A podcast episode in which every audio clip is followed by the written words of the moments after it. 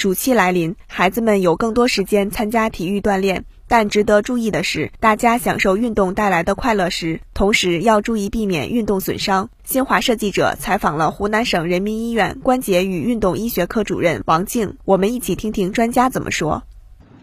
运动的种类呢很多，五花八门，其中慢跑、快走、蹬车呢等日常生活中的运动呢，也是适合大部分人的一种基础的运动，但是。在做这类运动的时候呢，需要注意的是，这些运动虽然简单，但不适合于啊长时间的运动，否则呢容易产生肌肉疲劳甚至运动损伤。因为这些运动呢需要下肢关节长时间的活动，肌肉不停的工作，会产生肌肉疲劳，增加肌肉拉伤以及关节损伤的风险。那么我们应该要注意劳逸结合。同时，在运动前呢，做好充分的热身活动；在运动之后呢，也要做好充分的拉伸的活动。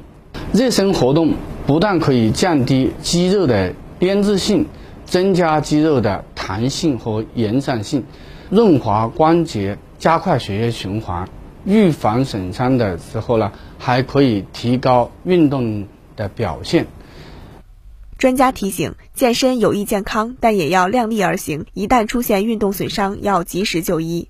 我们建议啊，一次性的运动呢，不要超过四十五分钟。有关节受伤的这种人群呢，建议呢，运动的时候呢，要带一些防护的护具，或者啊，用运动绷带或者是扎贴。运动之后呢，如果关节出现不适，则应该对出现不适的部位呢，予以冰敷的处理十分钟，还需要。啊，是运动之后呢，滚泡沫轴啊，用筋膜球、筋膜枪等放松肌肉。睡觉前和睡觉后还可以针对患处呢，热敷十到十五分钟。